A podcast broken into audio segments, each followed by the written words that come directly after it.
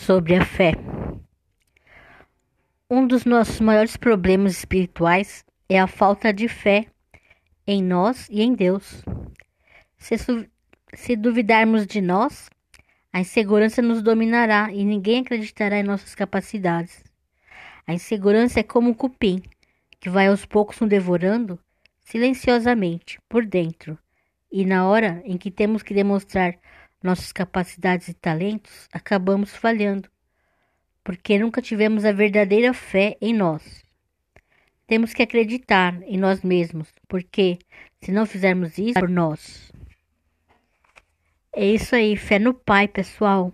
Bom feriado e até o próximo episódio.